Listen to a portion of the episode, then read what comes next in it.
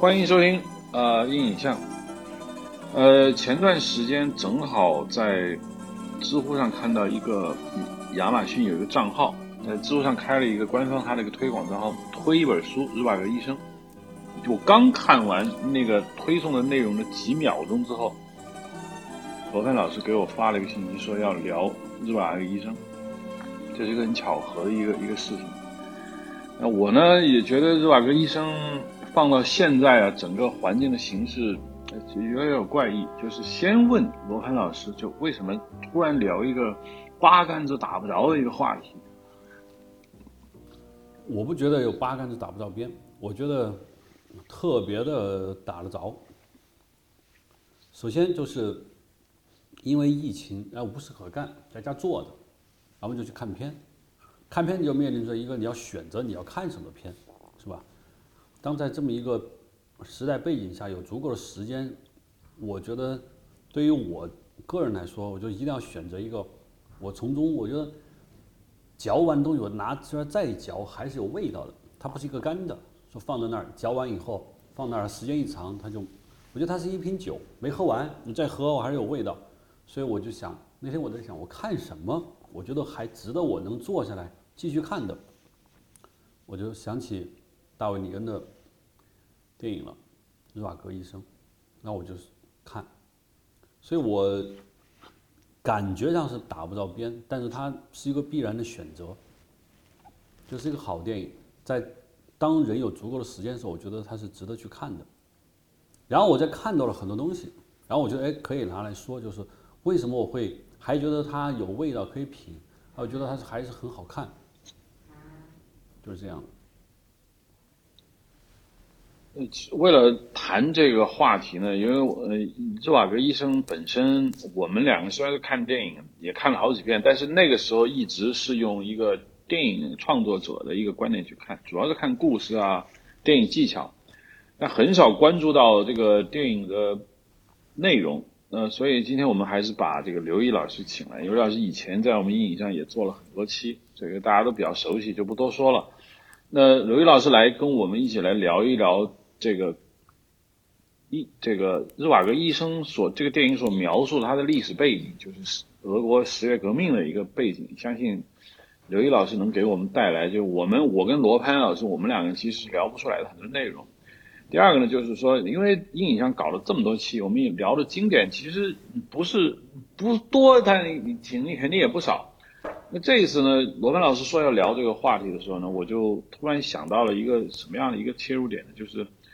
就是我们一直从电影聊了聊，就会聊得越来越抽象。那这一次呢，我就说，我们这次假定所有的听众都是看过《日瓦格医生》的情况下呢，我们暂时摆脱对电影的这个内容的一个一个一个评述，呃，聊一聊，主要聊一下这个电影是怎么表现一个大的历史洪流之下，一个很大的一个历史事件之下，他的人的这种各样的反应。因为俄国的十月革命。包括整个俄国历史跟中国是非常像的，中国人无时不刻活不是活在一个庞大的一个历史洪流中，其实人是被甩来甩去的，所以看看他们是怎么来去建构这样一个历史的叙事。首先，我就有一个小问题啊，就是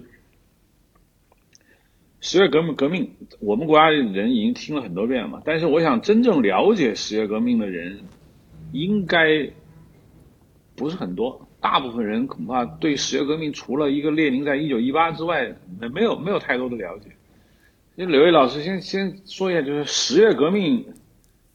之前、之后、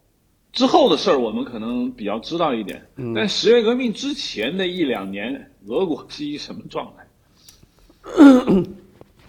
先插一个题外话，就我去年刚好去年下半年就有幸刚好去了一趟耶路撒冷。然后就去了耶路撒冷，就很有意思。就是耶路撒冷老城吧，它有一个挺固定的一个旅游项目，就是把这个耶稣钉十字架之前，他在这个耶路撒冷的这个最后一天的他去过的所有地方的所有路线，就带着你都走一遍。然后就其中就有一站就到了那个科西玛尼园，科西玛尼园是那个就是这个。呃，最后的晚餐之前，他待的这个地方。对，因为日瓦戈医生的，就是我不知道你们俩有没有看过那个原著，日瓦戈医生的这个原著里面，就是最后是附了，就是日日瓦戈写的诗，然后就最后一首就是这个科西玛尼园。嗯，其实就是说这个，我当时当当然当时读那本书的时候的这个感觉就是说，哎，这个就是说，因为。这个那个诗里面提到了，就是说这个这个我现在死去了，三天以后还要复活，然后世上的一切都要接受我的审判，然后就说这个我当时反正当时的感觉就是这是说这种确实就是一个人在面临死亡之前的这种最后时刻的这种心情嘛。但其实到了耶路撒冷去，到了克西玛尼园，然后走过那个耶稣。就是被钉上十字架之前走了路之后，你就会觉得，就是说，其实他到到达克西玛尼园的时候，他没有那么坚定，他其实就是说心里是挺忐忑的，包括就是说对于这种就是其实包括无论是对于这个未来的这种复活啊，还是被出卖这些事儿，其实就是说他心里是有情绪的，是有看法的。然后反过头来，如果再去这个读这种就是。日瓦戈医生的诗，包括那个小说的时候，就说你多多少少也能感受到，就是帕斯捷尔纳克，就是说，尤其是他作为一个知识分子，他心里不是没有自我怀疑和动摇，这种东西其实就也表现在了他这个小说，包括就是说这个电影某种程度上描写的这种主题当中，他表现的并不是一个特别坚定的对于自己的过去现现状和将来。就是说特别有坚定信心的这么一个人，其实说这主人公包括主人公的观众，很大程度上说这种就是都是时常在这种摇摆和自我怀疑当中的。当然这是一个题外话。然后你说到这个十月革命之前的这个俄国，首先就是可以确定的是，就是说在俄国踏进第一次世界大战之前的这个一九一四年，一方面。它依然是这种俄国，一方面依然是这个在参战各国，尤其是协约国集团当中可能野心最大的一个国家之一。它要完成从十七世纪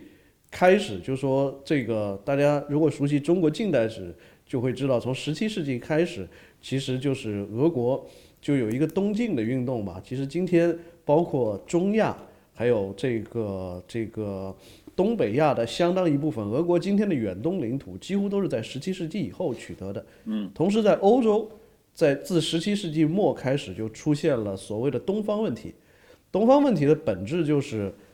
衰落的奥，对于衰落的奥斯曼土耳其帝国，就是如何去处理因为它的衰落而导致的这些领土和势力范围分崩离析的这个问题。然后在这个东方问题上，俄国一向是一个。非常激进的一个势力，他对于奥斯曼土耳其帝国衰落之后，在这个无论是巴尔干还是东欧分裂出来的这些过去的这个领土，他都是希望吞并的。所以在大战爆发的时候，其实俄国是协约国集团当中可能野心最大的一个国家。嗯，这个他是希望说这个一下子吞并整个黑海，然后把这个包括要把君士坦丁堡纳入俄国的统治之下。然后，但是另一方面，就是跟这种野心不相称的是，这个俄国又是整个协约国集团，甚至可以说是主要参战国当中最虚弱的一个国家。嗯，因为这个大家可能都知道，在一九零四年到一九零五年的日俄战争，俄国失败之后，就爆发了一九零五年革命。随后呢，就是沙皇就不得不在这个沙皇就不得不在一定程度上。这个对新成立的国家杜马这个妥协，分出一部分力量，然后由一个专制君主国变成有那么一点君主立宪色彩这种国家。但是呢，这种沙皇内心又是很不情愿，很不情愿的结果呢，就是这个一方面俄国在进行，就很多很大程度上这一点倒是有点像苏联刚解体后的那种状况，就是一方面俄国要搞一些经济改革，但这些经济改革的。绝大部分的这个这个受贿者是其实是这个这个跟权贵集团有裙带关系的这么一个少数人。另一方面就是这个就像苏联解体初期这个以叶利钦为代表的这个俄罗斯总统、俄罗斯总统府跟这个当时的俄罗斯议会在不断的争权，最后引发了炮打白宫事件一样。在当时的俄国，就是说，沙皇一方面被迫向杜马交出部分权力，但是他又不甘心，又处在这种权力关系的倾轧当中，所以当时这个俄国，无论是从他的这种战备状况，还是他的实际国力来看，都是参战国里面最虚弱的。但是他有他以这个内部不稳又比较虚弱的这个国力，要去达成这种 要去达成。野心这么大的一个目标，就是跟这种就是大家可能无法理解，就在一九一四年的这个夏天，战争刚刚爆发的时候，就说俄国几乎在所有的主要战线上都处于主动进攻的这种状态。嗯，那结果就是在战争差不多打到一九一六年的夏天结束之后，一九一六年就是的夏天结束之后，一方面就说就就。对俄国而言，已经出现了一个非常诡异的状况。一方面就是说，这个，呃，俄国无论是在这个巴尔干的战线上，还是在这个波兰前线，这个一直是基本上就要被德国一直，这个被德这个出呃，主要是基本上是被德国军队一路推进到喀尔巴阡山一线。那另一方面，就是即使是俄国。能打，呃，就是俄国能打赢的局部性的战役，无论是这个战争初期，这个在奥匈帝国领土上，还是后来的这个博鲁西洛夫攻势，俄国能打赢的仗，他所承受的人员和物资的损失，物资的这种损失，依然比他的对手大。嗯，像博鲁西洛夫攻势当中，就俄国几乎是把奥匈帝国的整个进攻能力彻底摧毁掉。但是与此同时，在俄国军队在自己在这种推进的这种过程当中，因为这种组织混乱，而造成这种部队溃散，包括这种士兵被打伤或者染上疾病之后没有办法医治等等的这些情况，最后导致俄国取得了在博鲁西洛夫攻势当中取得重大的战术胜利，但是。它的总的损失还是跟对面差不多。嗯，这种情况从一九一六年差不多冬天开始，就持续了一年多的这种时间，而且甚至于在那个时候，就说俄国是实际上是处于被封锁的这种状态。嗯，因为就说这个等于说是，呃，大家可能知道，中国在一九一六年，实就是中国在一九一七年就作为协约国的一方参加了这个。第一次世界大战，但大家可能都不太知道，在一九一六年的时候，俄国就是通过曾经通过英国作为中间方来对中国的北洋政府提出说，要从中国买一批买几万支步枪给俄国，因为中国跟俄国相邻，可以通过陆上交通线直接给它运到前线去。但是但是大家想象一下，说俄国呃怎么再怎么说也是欧洲主要军事强国之一。到了一九一六年的时候，已经要向中国这么一个国家来买枪支弹药。那个时候，你可以想象，就是说，俄国在前线的，我们都不要说这个后方了，你前线的这种枪支弹药匮乏到这个程度，你这仗怎么打下去？所以就导致说，其实是到了这个一九一一九一六年下半年开始，这种情况就是就急剧的恶化，成为这个。一方面，前线是就是这个呃缺医少药，没有枪支弹药，包括一方面后方是粮食极度的紧张，因为大家可以其实这一点可以跟抗战时候的中国这个类比。一方面我们知道这种抗战时期的这种中国这个呃，因为前线兵员兵员损失太严重，要不断的抓壮丁，但是另一方面就人口学家就很很早之前就发现。这个实际被蒸发的这个壮丁，从他后在后方被征用的地方，等他训练完成到达前线，可能要损失将近一半。俄国的情况也一样，就是你从圣彼得堡征用了这些粮食，征用了这些人力，但是他在这个过程当中，他可能离前线有几百上千公里，然后在这个过程当中，他的交通是中断的，包括每一节可能这种就是。他的这个每一个跟战争相关的这些部门的这些官吏，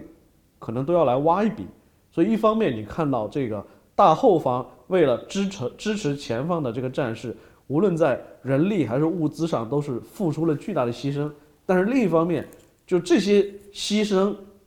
因为还能到达前线的这个份额实际上很少，它能对于前线战士能起的实际作用就微乎其微。所以这种情况就是持续了大半年的时间，到了一九一七年的年初，就终于因为后方的粮食短缺，造成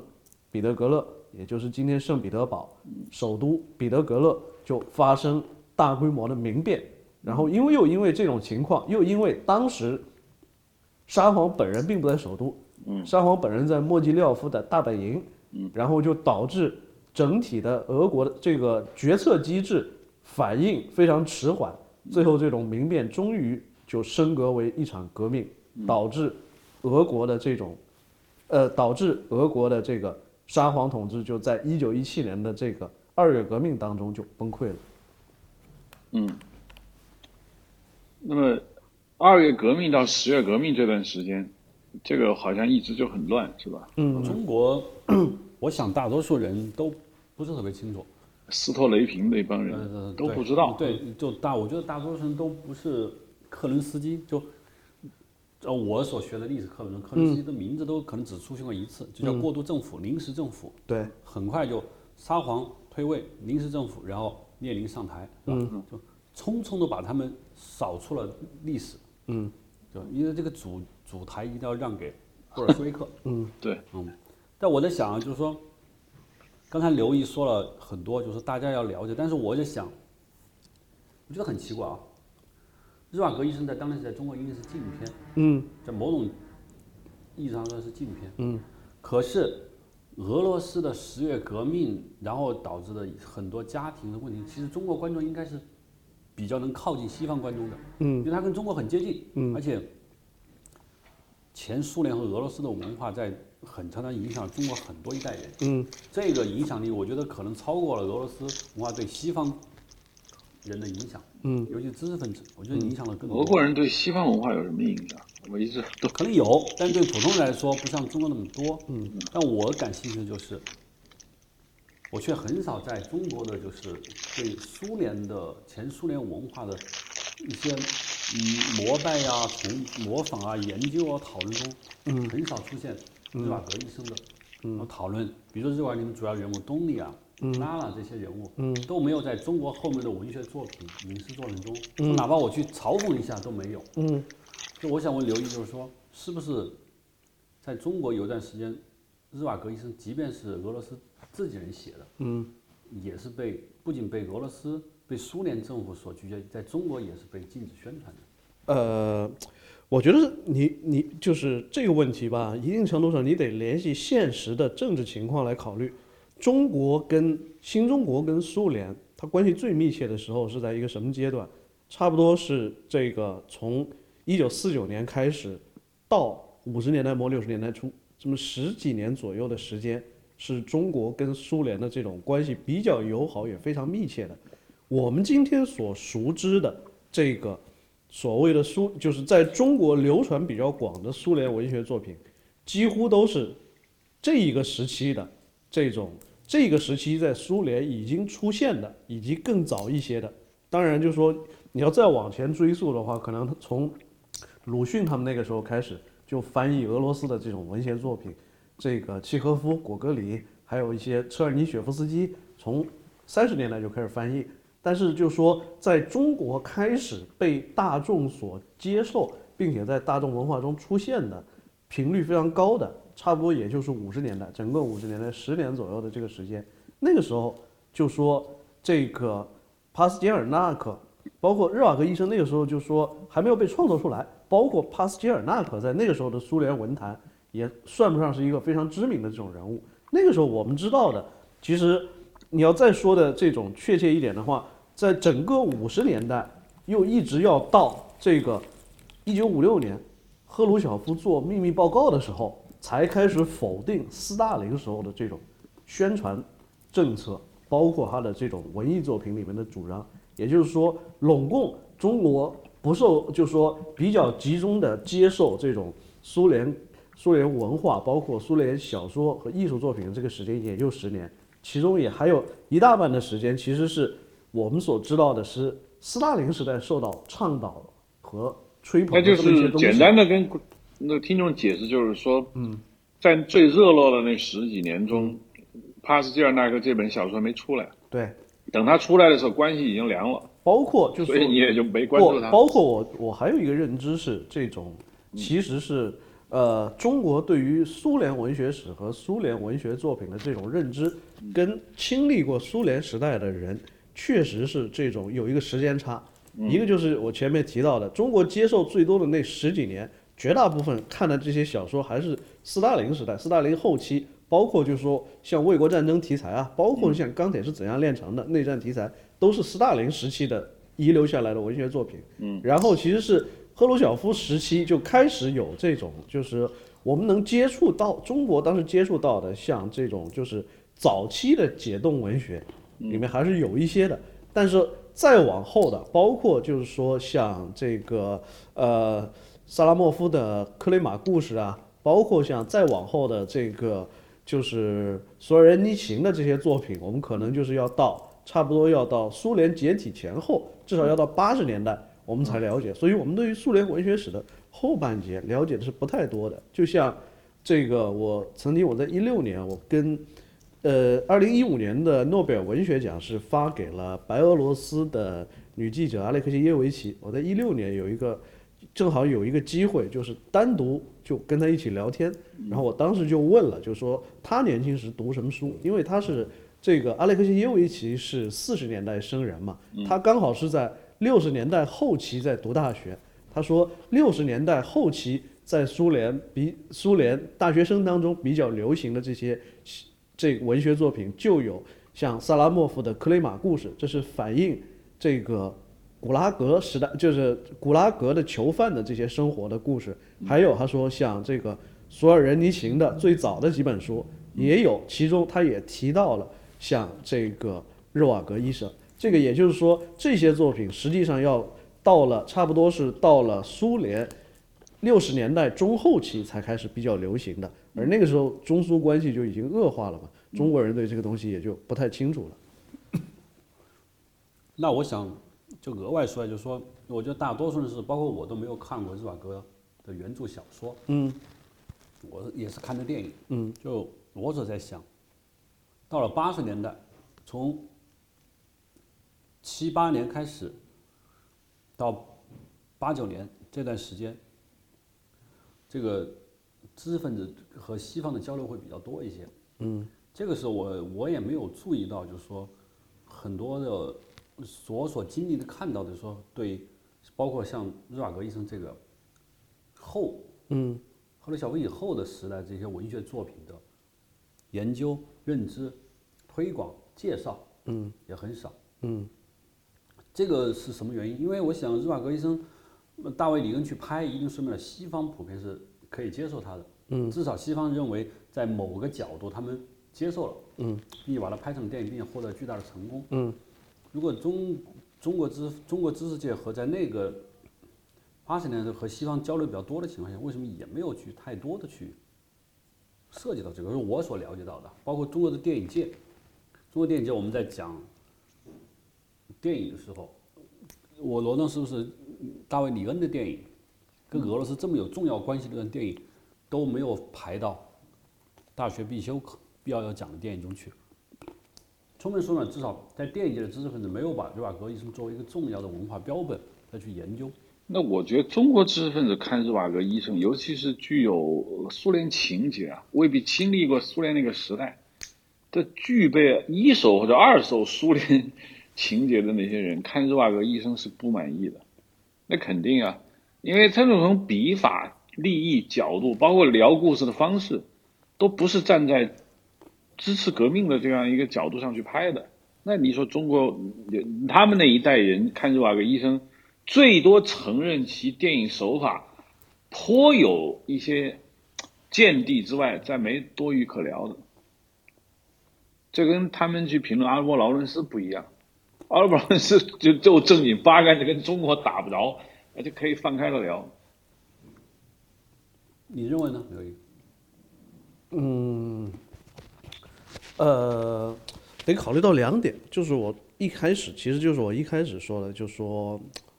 帕斯捷尔纳克这个人，就说这个他做帕斯捷尔纳克作为一个，就说这这就经历了从帝制时代到苏联时代这个转变，包括他是后斯大林时代这种这种，他是斯大林时代的一个幸存者嘛，一定程度上就说。他至少就说，他是一个可以说是比较典型的俄国知识分子吧，就说思虑非常深沉，但是在现实生活当中，他不是一个斗士型的人物，这就导致说，就说就是我一开始说的，就说感觉到，就说回过头去看他写《科西玛尼园》，就觉得那个时候其实意志上还没有那么坚定。嗯，就是包括就是日瓦戈医生，无论是这本书里表现的这种知识分子的形象，还有还是日瓦戈医生这本书本身在现实当中引起的种种风波。日瓦戈医生是一九五八年的诺贝尔文学奖作品，但是就是帕斯捷尔纳克在苏联政府的压力之下，最后他是自己宣布不会去领这个奖。其实从这个事情当中。获得的这种风波里，你能看出他这个人的性格。一方面就说他对于这个体制是就是存在种种的这种不满，嗯，但是另一方面就说就是这种中包括他可以可能可你可以说他是一个很有道德勇气的人，但是另一方面就是这种他又有俄这种这种俄国知识分子的这种这种软弱性吧，他又觉得不应该跟国家撕破脸面，那最后的结果就是说这就是。这本书在后来，这你刚刚说的这种对他的这种认知问题，一定程度上都是包括他在西方获得的这种这种，无论是这种赞誉还是批评，一定程度上都跟他的这种矛盾性是比较有关联的。包括就说，当然中国知识分子就说这个，你说中国人对于他的这种认知，我觉得一定程度上是因为这个，呃。其实，在中国搞俄语文学，俄语文学的，无论是鉴赏还是翻译的，特别小的一个圈子。嗯。尤其是说这种这圈子，整体上挺高龄化吧。嗯。然后就是，呃，讲的，就说就说不带恶意的说，嗯，就是这个圈子里的标准，就是认为，就是说这个，你不，你一个不懂俄语的美国人或者英国人。嗯，你你懂什么是瓦格医生？就是我我我记得我某一年看了，反正一个挺中国还比较著名的一个，反正俄语，忘了是哪一位，挺挺著名的俄语翻译家的回忆录吧，里面提到说，可能在一九八零年的某个时候，他在某个场合正好看了这部《日瓦格医生》，他就评价说这种啊，就是说这个画面特别好，但是他说他觉得。大卫·里恩不能理解帕斯捷尔纳克的这种思想内涵，反正这这这这一定程度上，我感觉就代表了他们那个圈子、那个职业的这一群人的看法。我我持类似的观点，我不是说我同意你说的这些高龄的俄罗斯文学的研究者，我就是说，我有我在看日瓦格医生，我仔细在想，就是。如果作为一个对文学的评论，那毫无疑问，大卫·李恩的这个电影，嗯，就《日瓦戈医生》这部电影本身，嗯，既不可能，也毫无必要，嗯，完全的还原这个诺贝尔文学奖这部电影的文学深度，对，嗯。第二个，我就在想，大卫·李恩的出身，嗯，我不我不想贬低大卫，你看，就是他一个搞电影剪辑的，他不是个文学家，嗯，而且我不知道写作班子啊，改编这个，嗯，这个剧本的这些人是否有。有像你刚才说的这些，对俄罗斯有充分的研究。首先，他那个时候又不知道三大电影节，欧洲电影节是以艺术为核心，为因为他电视是在好莱坞获得的成功。嗯。他并没有说他获得金棕榈奖，嗯，柏林或者威尼斯电影奖。如果他受到金熊奖或这些奖，可能他意义是不一样的。嗯。他承认你是对，对，要么对某种体制的控诉，要不你对某种体制的一种高度的分析。嗯。他是一种。好莱坞获得成功，那充分说明了一点，就是它还是更更大众化的，嗯，更大众娱乐欣赏的。对，只是说我们对于由于我们普遍大多数没有看过日瓦格医生的原著小说，我们对这个俄罗斯历史上这篇名著基本上是来自于这部电影。嗯，所以说，我可以认同刚才你那个人说的话。嗯，他都不懂俄语，他凭什么能懂这日瓦格医生？嗯嗯。然后我我刚才你在说的时候，我同时罗东我又想到一本和这本和这个小说有等同意义的另一本俄罗斯就是很有名叫《顿静静的顿河》。嗯，对，这两本小说从我的印象中，相对来说讨论的更多的是《静静的顿河》。嗯，其实我在想啊，我虽然没有看过这个小说，但是我从电影上看，我觉得，如果这个电影是比较忠实于原著小说的话，其实它并没有完全的说站在哪一方。嗯，比如说，它也很充分的表现了沙皇政府屠杀嗯老百姓那个和平游行嘛，嗯哥萨克骑兵马刀砍死了很多人。嗯在那里面，沙皇的那些官员呀、政府啊，人都没有什么太好的人。嗯，但是，他同时也谴责了十月革命中间过程带来了暴力。嗯他相对来说持一个相对中立的观点。嗯我觉得这个东西并不是大卫·尼根自己创造出来的，嗯应应该是这个原小说有的。嗯包括《静静的顿河》，我所看的，他其实也写了苏联内战的时期的嗯种种双方面的各种暴行。嗯就是在这点上，我想问问题，就是说，我不知道俄罗斯苏联政府当年嗯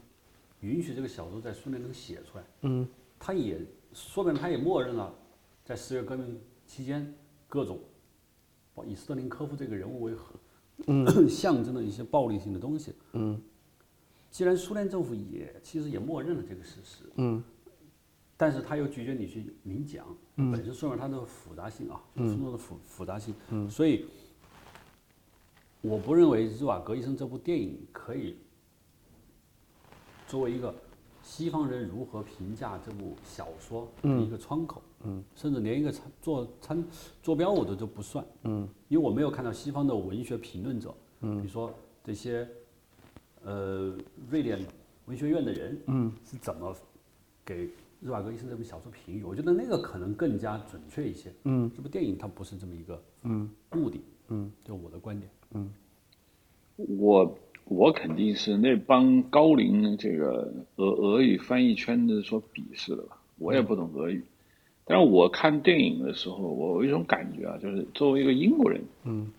他们拍这个故事，因为我并不知道他们拍摄时候的脑子在想什么，嗯，但是据一些比如说 IMDB 上那个 Trevor 那些栏目，包括一些回忆当时拍电影的这些文章，我能看出来，就大卫·林恩主要思考的问题是故事，嗯。就是人物。就他认为这个娜娜和这个日瓦格医生的爱情有理，呃，有理有理，他他他他怎样拍会更好？然后他们留下来两个小孩，在一开头在一个大水坝里面干活，被将军叫过去。嗯，他对于大卫林来说，他更重要的是人文主主义。嗯，是在英国天主教，当然英国是英国新教啊，这是在欧洲天主教这样一个氛围底下的一个人人文主义，他强调的是人人平等，你知道吗？他想说的是这个，就是里面的每一个人都不是坏人。嗯，就包括你说的那个谁，懂那个后来那个那个最后把那个谁带走的那个所谓俄罗斯投机分子那个，嗯，乌斯季诺夫演的吧，忘了。嗯，就他是一个讲人人平等，人人都有权利、尊严的活在这个世界上这样一个人文主义。但是俄国不是这个，不是这个，不是这么个社会。俄国是东正教的一个一个很大的一个传统。嗯，俄国知识分子跟俄国知识分子，我记得我们的导师，当时我是读电影学院，我们谢尔金教授，嗯，他就是基本上属于是俄国文化熏陶下长大的。他跟我们解释说，什么叫民粹，就是无条件爱人民，人民就是对的。嗯，人民多粗俗，人民的手和脚都是泥巴，嘴里也有泥巴，但人民是对的。知识分子是干嘛的呢？知识分子 具备了人民不具备的智慧，但知识分子在干什么呢？知识分子要揭露自身的缺陷。嗯，所以对于俄国的知识分子来说，平等不是最重要的，重要的是灾难深深重。这个民族、这个国家从诞生的那一天起就是苦难的。那作为知识分子，他感受到那种苦，他跟耶稣是一样的。他看到俄国农奴啊，包括俄国人民生活在那种苦寒之地，他觉得自己有责任要解放他们，要解救他们，要抚平他们的伤痕。这是他整个俄国文学的一个基调。就像你刚才说的，顿河也好，嗯，包括日瓦格医生里面说沙皇有暴行，十月革命在那不是他们分房子也有问题，但他并不是来说，哎，我们来评论一个制度好和坏，他是想说人民在受苦，甭管哪朝哪代，就像咱们国家的山坡羊一样，就是兴百姓苦，亡百姓苦，那这中俄两国的这一点上，它是它有共通的，所以我认为这这是。创作电影人和小说家，他不同的一个宗教，包括一个人一个看世界的一个立场不一样。你从戴维林上一部电影，他从他的成功是从桂河大桥开始。嗯，我觉得桂河大桥给他告诉了他一点，就是说，当然有可能六几年离二战结束还不远。嗯，拍这么一个比较特殊的二战的一个很有意思的故事，让他意外获得了成功。嗯，他在国外拍摄，国际合作成功了。然后。阿拉伯老人是证明了另外一点，就是这种创作模式的巨大成功。所以我在想，选择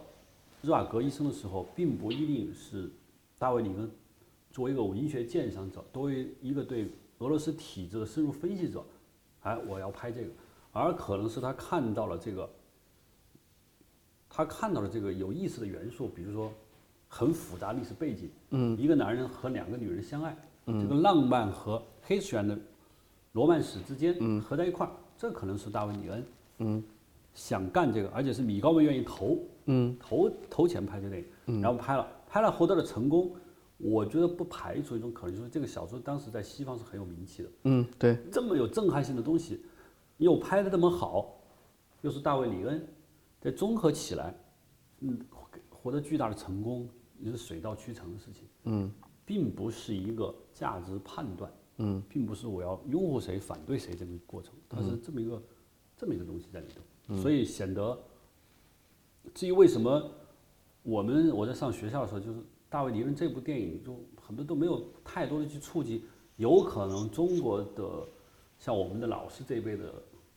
学者们，学电影的学者，你看他们我们学校会讲夏伯阳，嗯，连普多夫金，嗯，奥德赛阶梯这些都是拼命的讲，嗯，因为那是俄罗斯自己拍的，嗯，就。可能在他们心目中，这是一个我的一个无一个赝品，嗯，俄罗斯文化的赝品，嗯，也还不错，技技巧上是还是挺好的，但是骨子里头东西我不认可，于是就不教学生。嗯，但我觉得其实恰好是我们缺乏这个东西，就是说缺乏一个导演对一个好的故事、好的背景、好把这么多元素很牛逼的放在一起，成为一个巨大的成功，这才是应该教学生的东西。可能我们的老师在某种程度上，因为他们的一个认知上的一个局限性吧，忽略了这个电影的重要性。就是他们认为这代表一种文化上的判断，我不认可，所以我不教给学生。而我认为这是就是一个电影的高度成功的一个作品。你应该教给学生怎么选题材，怎么把故事讲好。嗯并且，当然我不知道这个电影创作的时候，在上映的时候，整个欧洲西方的观众的那种。心理价值啊，这个我一直是想一会儿要谈论的，就是怎么能迎合市场。嗯那个时代的人观众是怎么看待这个问题的？嗯我觉得这是应该去教学生的东西。嗯可惜我们没有这样的老师。我一直有一个小问题问一下刘毅老师啊，就是十月革命的知识分子恐怕在那个电影中是有所展示的，比如说他很矛盾。嗯，我特别想知道那底层老百姓对于这个十月革命突然诞生一个布尔什维克。他们什么反应？就就就不是不是我们鲁迅讲的？他们家乡说皇上不做隆平了，也好像跟我有什么关系？啊俄国底层人民对这个首都革命了，他什么反应？不是在首都的人啊，就首都以外的人。呃，我可以，我觉得那个电影中已经给了一个例子，那个这是一个例子啊，就是东亚和他的父亲来到那个回到叫尤里亚廷吧，嗯，尤里亚廷这个地方，嗯。回到他们自己老家的时候，这个他他的岳父的以前的仆人看了以后，马上用老爷行了个礼，然后人说：“哎，那已经不是现在，时间已经不对了。”嗯，人说：“哎呀，我还是觉得这样比较稳妥。”嗯，那就是一个，我觉得是一个例子，就说这场革命之快，嗯，革命的动荡之大，革命带着翻天覆地的变化，让他们一时只是我要花时间去适应。他们回到那个尤拉汀家里以后。他的父亲说：“那你把我的房子征用，拿拿个铁锹准备砍。”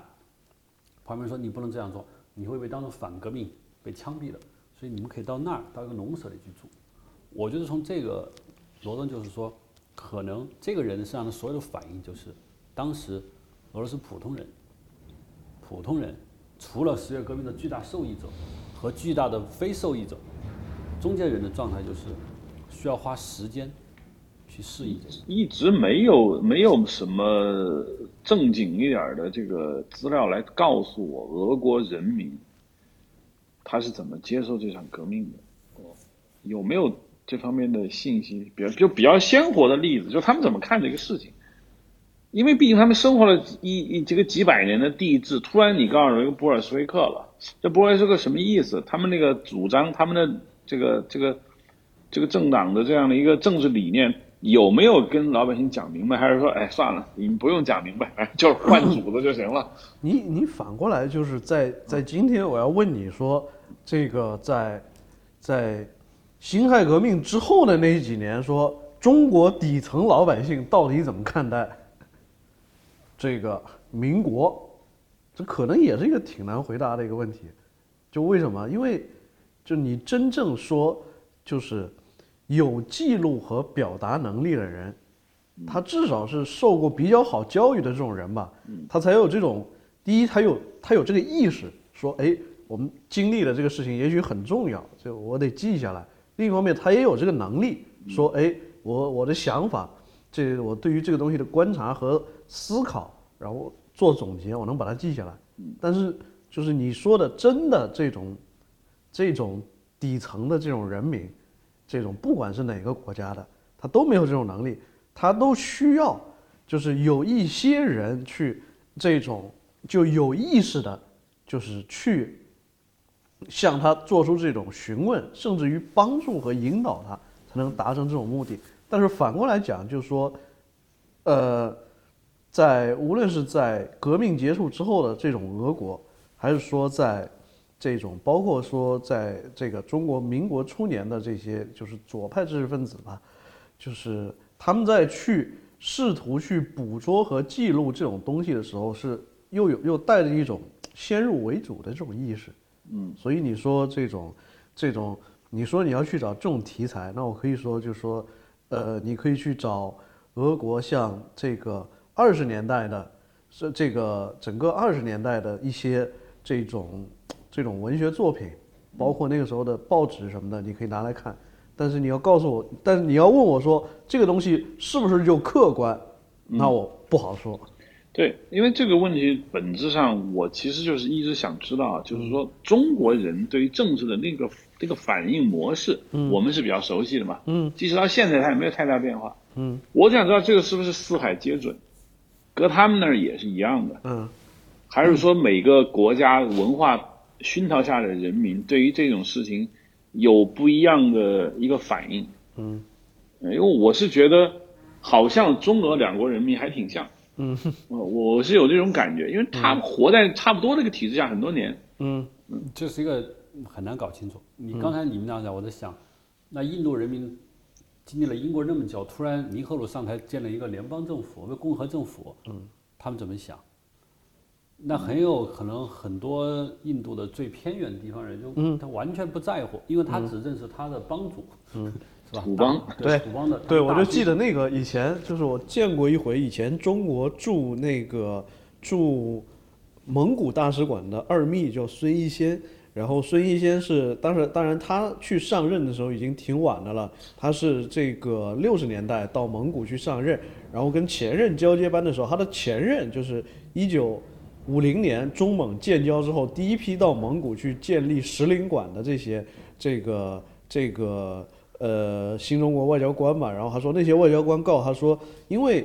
国民党是不承认蒙古独立的嘛，等于中国内地跟蒙古之间的这种外交关系等等的，就是已经隔绝了。这个差不多从辛亥革命开始就事实上隔绝了。就是虽然当中有徐树铮恢复，但很短的一个时期嘛，加起来就是隔绝了将近四十年。结果说新中国的外交官到了那儿，就说建立了一个领事馆，一会儿就有在那儿就是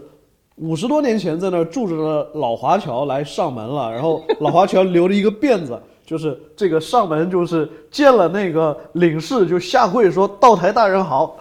然后就可能就是你把你扔在就蒙古那种特别偏僻的这种地方，然后也不认呃这这个你也不知道这个是这种白云苍狗世事变化，你就在特别一个孤立、特别隔离的一个地方待了五十年，你可能这种思想观念什么也没什么变化。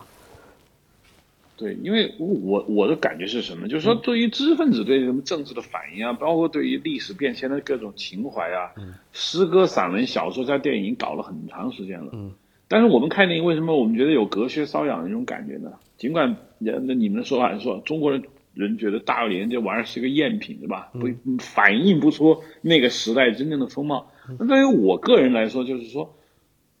我还是希望有一种直观的感受，就是说。不管一个什么样的电影，它告诉我了那个时代那件事情发生以后大家的反应。因为电影毕竟除了触觉和嗅觉没有，声音和画面是是是是是包裹你的，你是完全可以感受到的。但是电影只一般来说，它只是对于某一个事件不断的进行，就是对于某一个单一事件进行不断的一个一个刺激反应，刺激反应，它很少表现说。哇，这个革命之后，很多人大家什么状态、什么反应都其实这个我并不知我并不知道。我觉得有，我觉得有，在日瓦戈医生里头就非常的多。就是我正要要问刘姨的就是一个问题，就是说，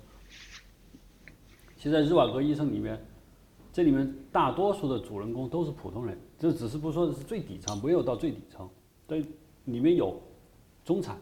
有比中产更低的，嗯，还有一些投机分子，什么人都有。就是说这个里面，我就说任何一个反应都不是单一的，嗯，各个人有各个人的反应，嗯，所以我正好要问下，就说我想，我这次看片就和以前巨大的不一样，就是我以前只关注男女主人公，嗯，爱情啊，拍摄呀，嗯，但这次我关注了很多我过去忽略的人物，我所以这次想问一下，就也想讨论一下，怎么去评价，或者说怎么去判断。这些有趣的人物，第一个就是东尼亚的父亲，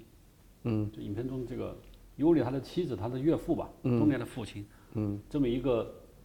中老年知识分子，嗯，他只能抱怨两句，他从来没有任何的反抗，他接受了，他愤怒了，最后他也是没有无知，就没有什么结果，嗯，然后就是呃，还有一个投机分子，科莫罗科夫吧，嗯。科马罗科夫对，科马罗科夫。就是维克托嘛，对，维克托，嗯，这也是一个最后把他们拉拉带走的那个，对对，嗯，这是什么？还有一个斯特林科夫，嗯，但里面其中还有一些小人物，比如说，呃，他们在一个小镇上遇到一个抱孩抱一个抱一个死尸孩子的一个女人，嗯，说白军，嗯，红军，嗯，这这也是普通人，还有很多人是下层人，嗯，其实，在这些里面都体现了。在一个巨大的一个变革的时候，很大多数人的反应，嗯，他选了几个比较明显的，尤其是我们就说，主人公尤里，你说是一个中产阶级吗？还是个什么？他讲跟中产阶级都不算，算不上，他仅仅是个最普通的一个一个人，也可能是帕尔杰纳克比较熟悉的这么一类人，既不高也不是很低，这么一个人，他对这场革命的判断，他被游击队抓了以后，他的他的反应，他面对这些人的反应，包括最后。他不愿意离开国，不说那个科莫罗科夫让他带他去远东说去中国，然后你们就可以去巴黎找嘛。他最后仍然把这个机会给了拉了，是吧？他自己没上去，他为什么没有走？我觉得这都是人对他的反应。你罗德你说的那个就是完全是肯定是完全搞不清楚情况，或者没有任何方式表达自己意愿的人。所以嘛，所以就有代言人。我一直想说这个事儿。嗯，我想我有意就是说。包括你我都都都属于某种程度上的代言人。说，我刚才说的这几个人物，就你觉得有典型意义吗？嗯。说第一个是东尼亚的爸爸，嗯，这么一个人。对，就是有，我觉得有，而且很有意思。就是说，这种，呃，这也是跟日瓦戈医生这部这部作品本身关联，这种无论是小说还是这个电影关联非常密切的部分。你会看到，就是说，呃，就。在巨大的变革面前，就是精神世界所面临的这种考验、挑战，包括他表现出的这种巨大的这种不适应，就很有意思的就是说，这个电影里面你会看到，就是维克托这样一个投机分子，你可以说是他是毫无精神世界，但是他可，但是他活下来了，活得很好，啊，就是远东共和国的司法部部长。对，就是远东共和国，就是苏联内战后期嘛，其实是这种在东方远东部分建立的一个这种建建立的一个这个形式上的中立政权，但实际上它是由这种布尔什维克控制的。但是就很显然，就是说布尔什维克也认为这个身这个人身上有东西可以为自己所用。反过来讲，这些都是，但是这种能够令他活得很好的这种东西，几乎都不是精神性的，都是特别实在的。就是可能是你反过来讲，就是这个我我们把这个话题再推得远一点的话，你可能这种就是一个一个木匠，一个铁匠，他可能在这个革命爆发和革命这个呃在胜利之后。他的这种境况不会受什么冲击，不会有什么变化，嗯，是都是他所掌握的是实际性的技能。你反过来讲，就是说，日瓦戈虽然他因为，他虽然他在政治上跟这个新的这种政权，他们之间显然是有分歧的，但是总的来说，新政府还是让他活下来了。为什么？他是个医生，他还是有能够这种服务于这个，就是或者说能够。超越这种意识形态而服务于人的这种实用技巧。反过来，这者这个维克托，你站在他的角度，就是说这种这他的种种这种投机、非精神性的这个东西，可以跟任何的这种政治形式相适应、相磨合，所以他能活下来，活得还很好。反过来讲，就是说在这种转折的这种关头，他出现巨大的这种不理解、巨大的这种这种冲突的。几乎都是精神性质的这种东西，精神上的这种东西，无论是我们所说的这种行于表面的，无论是啊所谓这所谓的这种这种这种文化教养，还是更深刻的，无论他们对于这种对于上帝怎么理解，然后就是这种对于正义怎么理解的这样一些就是更复杂的东西，它几乎都是这种这种精神性的。你可以说说这种。精神或者说是精神世界，或者说是一个这种知识分子，它天然的就包含了跟现实社会相矛盾、相冲突的这么一些东西，而这种东西就说它并不是，尤其是在这种现实生活当中的转变尤为剧烈的时候，它的这种矛盾冲突和不理解就表现的就更加充分嘛。就反过来你讲，就是说，其实，在无论是帕斯捷尔纳和本人，还是像日瓦戈医生这个时代，距离就是像距离十月革命也就过去了不到四十年吧，也就是差不多四十年左右的时间吧。四十年之前，你想想，四十年之前这个中国是个这个什么情况？其实那个就是站在七九年，呃，就是八八零年左右嘛。你反过来讲，就是说，其实站在我好像离自己很近啊，感觉。对啊。还是很，也就是说，帕斯捷尔那个离十月革命其实也没多远，四十年，对，差不多四十年吧。嗯嗯，你刚刚，你刚刚说，我是想，东联的父亲他也不算一个知识分子，对他应该是一个贵族，小贵族，嗯嗯，对，有钱人，对，还不错的。嗯，他他他也不是个医生，嗯，因为那医生是他另外一个人嘛，他也不是个医生，他也没有在片中刻出他有，但是他显然是他对过去那套体制，嗯，的接受程度是。更高一些，要不然他不会说听到沙皇被枪毙后，他说那是禽兽的行为。嗯嗯，他也曾经试图站出来想要说两句不对，但是被他女儿及时给制止了。就是说，这就是罗登我刚刚说的，就这一类人能做的就这么多了，因为他们有牵挂。嗯，有有这么你说的科姆洛夫斯基这个人，我你当时在我在想，我特别想说的这个人物放在中国的某段时间电影，这个人是不配有爱的。嗯，坏。嗯，但你看他最后，其实他干的事情是，他明明知道拉拉也不爱他，对他甚至都不需要再管拉拉，拉拉根本就没有爱过他，对他也是，但他最后还是把一个生的机会，嗯，冒着是危险，他跑过来了，嗯，并且，当那个他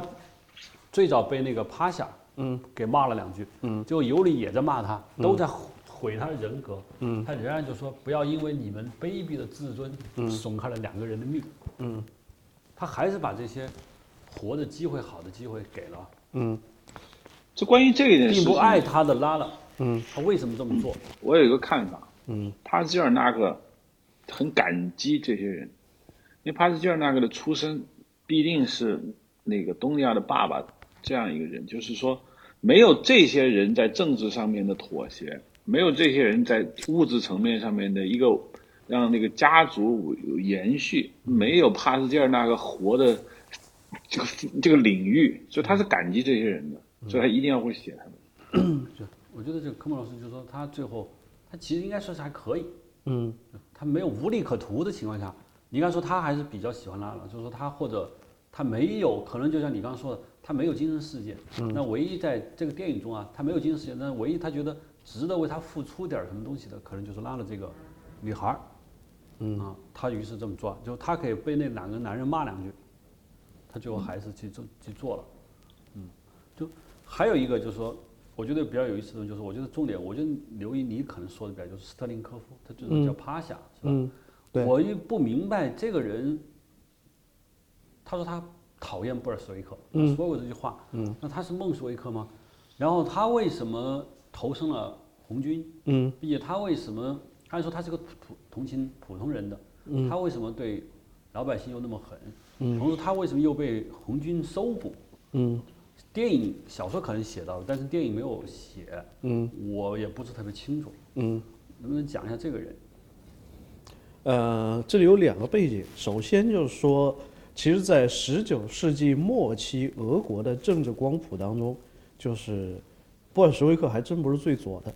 可能就是说，你从极端性来讲，其实是这种老的1890年代的俄国社会革命党人这帮人是最左的。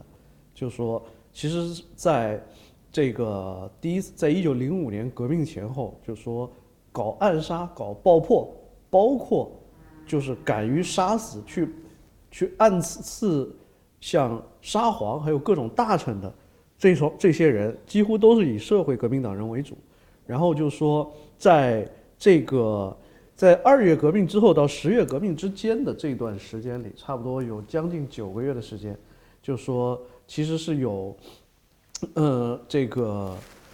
呃，其实是有一个这政治光谱的种种这个重组，就是社会革命党人当中，就是有一批他其实是跟布尔什维克重新站到了一起，这跟布尔称之为左派社会革命党人跟布尔什维克是站到了一块儿，然后就说这个社会革命党人的社会革命党的这种这个右派，还有包括其他一些这个派别，他是跟布尔什维克发生了冲突。然后在十月革命，其实本来是在这个十月，在十月革命之后，本来还有一个很重要的历史事件，就是预定说，在一九一八年的年初，俄国要举行一个叫这个制宪会议的选举，制宪会议才是真正意义上的这个，就是说全民普选来产生一个新的议会。但是十月革命胜利之后，布尔什维克就把这个这个制宪会议的选举给取消了。然后就是这个，但是反过来讲，如果当时举行了这个选举，就布尔什维克就不能赢，不一定能赢，至少是。而布尔什维克在这个，呃，很快就在这种，嗯、这种内战爆发之后的这种政治形势之下，他跟左派的社会革命党人实际上又发生了矛盾。因为我因为前面其实罗登刚刚讲到的俄国的那种苦难崇拜，包括特别是尤其是对于这种对于没有知识的农民的那种极端热烈的这种爱，其实就是在社会革命党人身上表现的这种特别突出。他们就是认为就是就无条件的赞美农民，就是包括就是说社会革命党人是非常早的开始批评工业化，批评机器对于人的精神的异化的这么一群人。所以就是说，而在一九而在俄国革命爆发之后，出现了一个什么事件呢？就是这种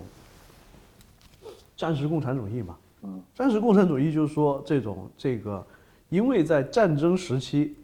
你农民征收的这些粮食，就无这个你农民地里收来的粮食，你要无条件的交给我嘛。嗯，呃，然后我革命政权现在要打仗，嗯而且我军事形势这个非常严峻，所以非常严峻，所以我在战争状态下无条件的实施这种，可以说是这种这种吃干抹净的这种政策吧。然后就我把我需要动员我能获得的所有人力和物资去进行战争，然后他们在农村搞这样一套，尤其是派了各种工作队到农村去搞武装征粮，这个这一下子就跟社会革命党左派社会革命党人就发生了冲突嘛。嗯，所以就是说这个你们可应该都有印象，就是在十月革命，就是在内战初期，列宁遇刺，被一个女刺客开枪打中，就是这个女的就是一个社会革命党人，就站在社会革命党人的立场上，就是说，哎，你。发动了革命，掌握了政权，你现在还要把农民最后的一点粮食也给搜刮走，那你你就是暴君，你就是背叛革命，所以就要搞你嘛。所以就是社会革命党人实际上是在这个内战的中后期是自己发动了几场暴动，就是反对布尔什维克政权，就是所谓的就是也就是俄国人所说的这个所谓的这个第三次革命嘛。二月一次，十月一次，他现在要搞第三次革命，把布尔什维克也搞下去。当然，这个革命就没有成功。但是就反过来讲，就是说，瑟林科夫反映的是第一，就是说，这个人的形象反映的是第一，就是说，在俄国革命，尤其是俄国革命的前半程，其实是有很多，就是所谓的对于社会这种极端不满而又一无所有的人去投入到这革命过程当中的。尤其是就是革命爆发初期，就是说，因为这个二月革命以后规定，这个前线的那个，首先是规定这个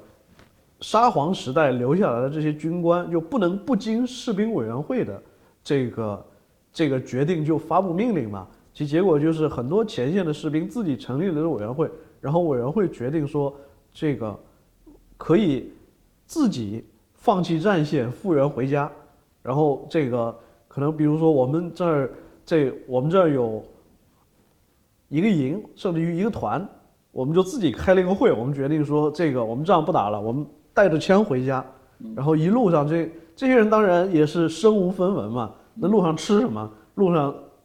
到了哪个城市或者到哪个农庄自己去抢嘛，嗯，所以就是在那个阶段，其实是有很多这种这种。在对于现实社会非常不满，他也谈不上有什么政治理念，他就是觉得这种就是这社会不公平。嗯，然后我又因为某种原因，这个反正就说我现在可能有枪。对，那那那这个嗯，帕夏他是社会革命党人，是你说这一类人吗？就说，因为那个就是我觉得他身上有这些人的色彩。嗯，首先就是说这个呃，在革命的这个前半期，甚至说整个革命。这个过程当中都存在说一个这种，就是无论是革这种红军对白军还是白军对红军，都是这种极其残暴的。就是你你你肯定知道，就前几年俄罗斯拍了一个电影，就是海军上将，嗯，讲高尔察克。高尔察克今年是今年是高尔察克这个殉职一百周年。但是高尔察克就邓尼金知道，大家知道，在俄罗斯就是在俄国就是已经军事法军事法庭给他平反了嘛。高尔察克到今天没平反，为什么？原因就是说，因为就是俄国在差不多二零零五年重新审理这个案件的时候，去翻了很多这种当时的呃，去翻了很多当时的历史资料，其结论就是说，因为高尔察克担任俄国名义上的白军最高领袖的期间。就是白军在这种屠杀平民、抢掠这个过程当中，就是干的这些这种这种损害有损人道的这个事情实在是太多了，他不能不对此负责，所以高尔察克不能平反。嗯，就反过来讲，就说无论是红军对白军，还是对白军对于红军，其实就是在这个过程，在这个内战的过程当中，都是都是有就是这种极其反人类的这种残暴行为，都是存在的。而反过来说，斯特林科夫这个人就是说，在这个时期，可能尤其是在革命的前半期，战争非常激烈的时候，是不会清算说你的身上的这些罪行，或者你做下来的这些事情，就有没有对我这个政权等等造成损害，包括甚至于我也追究说你这个人这个不是布尔什维克，可能就说因为他已经是红军将领了是吧？对，电影中对红军将领也不一定是布尔什维克。就那个时候管不上，但是等战争就趋近胜利，或者说他那个地方的这种压力解除了，那下一步可能就形势稳定之后，可能就会来搞你。就是有一个事件嘛，就是，呃，你我不知道你听说过没有，叫庙街事件，是在一九二零年，对就是庙街。其实庙街事件当中，把庙街的这些日本人、这日本平民和士兵全部打死的那个指挥官，他就不是一个布尔什维克。虽然在那个地区的红军游击队都归他领导，但是那个人是一个无政府主义者。其实是在这种内战的中后期，像无政府主义者，还有包括其他的一些这种左翼政治派别跟布尔什维克之间，这个也有一个重新清算他们的这种过程。那也就是说，帕夏他他不是一个布尔什维克，他可能不是一个布尔什维克，他也没有，他并没有在电影中说他反对十月革命，也没有。对他是一个，他也不能是革命投机者，我看他也不像，对他应该是有自己的理想，对有革命的理想，但是他借了十月革命想施展自己理想，但是他，我不明白他为什么要对老百姓那么镇压，就从电影上来看，他是一个，应该是一个受苦的人，是吧？从他一开这个我觉得这个这个很能理解，就是你从底层中来，这并不表示你对底层就一定抱有多少好感。那张献忠他也从底层中来嘛，嗯，他下手他也没。但我想对，我知道这个我明白。就我从电影上看，我觉得演这个斯林科夫那个演员，他不是找了一个五大三粗没脑子这么一个人啊，戴着眼镜儿，各方面就他，我感觉导演把他弄成了一个是有文化的，但是是一个比较激进的，有可能，呃，在中国的大革命时代可能会找出类似的这么一个人，就是说，对，因为你想就是这个就著名的像红军将领夏曦。啊，就是夏曦在根据地搞肃反，就说被夏曦下令枪毙掉的这些红军的这个高级指挥官，比国民党打死的多好几倍。嗯，等长征路上，就是夏曦在过河的时候掉在河里，没有人救他。对，我知道，就是我觉得这就是一个这个电影中，我觉得它的丰富性。嗯，我个人觉得，大卫林在选演员的时候不是没有道理。嗯，虽然小说我不知道小说写有没有他戴眼镜啊。嗯，你看那里面有一个，我觉得在电影中有一个比较倾向于布尔什维克一个很次要的人物。嗯，就是最后，呃，尤里不是一批医生要走了嘛，一个个握手告别的时候，其中有一个人说他要走啊，一个很粗大的一个人，那个拉了说：“那你老婆呢？”嗯，他说在某个时候女人就必须等待。那个人我觉得他是一个导演在说的就是一个很激进的，一看到文化程度不高的，他就特别倾向于十月革命布尔什维克的。但是在选择斯特林科夫这个演员的时候，我觉得他戴上个眼镜，一个学者，不是学者，一个学生，不是学生。最后他这么一个选择，我充分从这个利益上，我证明了这部电影其实是站在了一个相对比较，既不是说中立啊，就罗德你刚刚说的人文主义，就我对每一个人，我都充分理解你的行为。比如说，你看那个里面，他最后把尤里抓了以后，在火车上进行一番审问，他把他放了，而同时别的被抓人全部枪毙了。也就是说，他放谁不放谁，完全是个人关系。嗯啊，我觉得我看你比较亲近，剩下人都把他枪枪毙了。嗯，就这些人，我想，我不知道中国的学者，嗯，当然由于我没有看这个小说，真的是不敢随便乱讲。中国的学者对这个，对大安李李恩的这部电影的，会不会感觉你这些中所谓中立的这个价值观嗯来的多么的廉价？嗯 对他要想说什么呢？就是一定要爱憎分明，是吧？我倒是觉得你说到这个事情，就是又又又想到我自己的这一个采访经历，就是我去年去这个，我去年年底的时候，就是就见了台湾也是非常著名的，就是搞道家这个老子、庄子哲学研究的一个学者，叫陈谷应。其实陈谷应老先生年轻的时候，他这个并不是以他现在搞的这个研究的学问出名的，他是以参加政治活动出名的。他跟李敖在大学的时候住在一个宿舍里，他们俩的老师就是当时台大哲学系最著名的自由派思想家殷海光。然后就是，但是就是你你无法想象殷海光在他三十岁之前是一个就近乎法西斯主义者。他在西南联大读书的时候，就是被认为是著名的反动学生，特别支持国民政府。他二十八岁的时候，就是二十七岁的时候，就是二十七岁的时候就当中央日报的主笔，国民党。蒋介石专门接见他，勉励他好好干。结果他到了台湾之后，就跟国民党闹翻了。嗯，就是这种成为国民政府最激烈的批评者。但是，又是因为他是他自己的这个，就湖北老乡，也是后来成为著名的新儒家的代表的徐复观，这种介绍到中央日报去的。徐复观在蒋介石身边生活工作过多年，包括又因为蒋介石见过他。虽然殷海光最后可以说是这种把他的教职也给开除了嘛，等于说是最后在非常郁闷的情况下得了这个癌症，郁郁而终了。但是也没有送他进监狱。嗯，这个其实就是确实是一种现实事故。包括陈谷应先生，他在一九七三年的时候，因为跟这个跟蒋经国派到台大哲学系去的。几个职业学生其实是有特务背景嘛，闹翻了，结果被台大给开除了。开除了之后，就是蒋经国要抓他，然后就是当时外面传闻说特务机关要抓他，他就去找徐副官。徐副官是他老师的好朋友嘛。徐副官说：“我带你去见见蒋经国。”就把他带去见了。然后蒋经国，然后他还跟反正跟蒋经国还聊了一会儿，当然就说就直白的表示说我不赞成您那一套。然后后来聊完之后，蒋经国就跟徐副官说，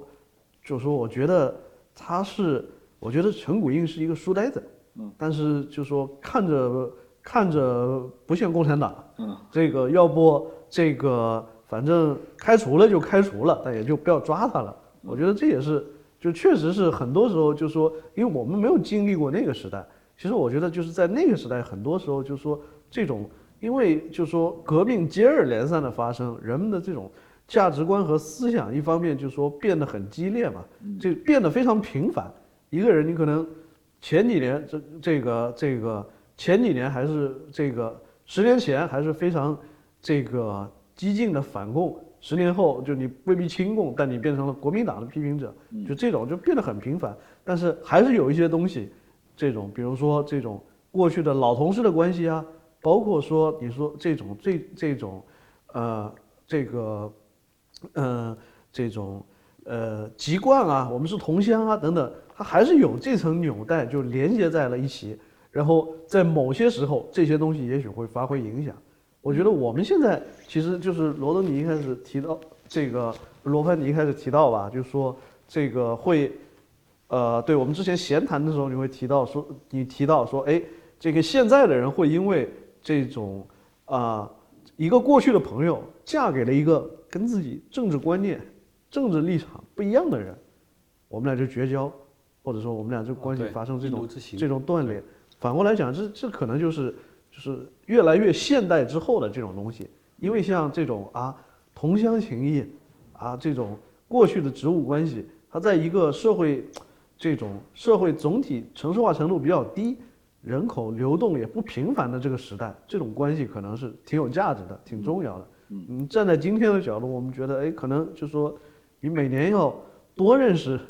无数人，也要跟无数人这个多认识很多人，你也会跟很多人失去联系。你在这种情况下，你你可能就觉得说，哎，这种，就是这种，这个时候观念才才起作用。对对对，嗯，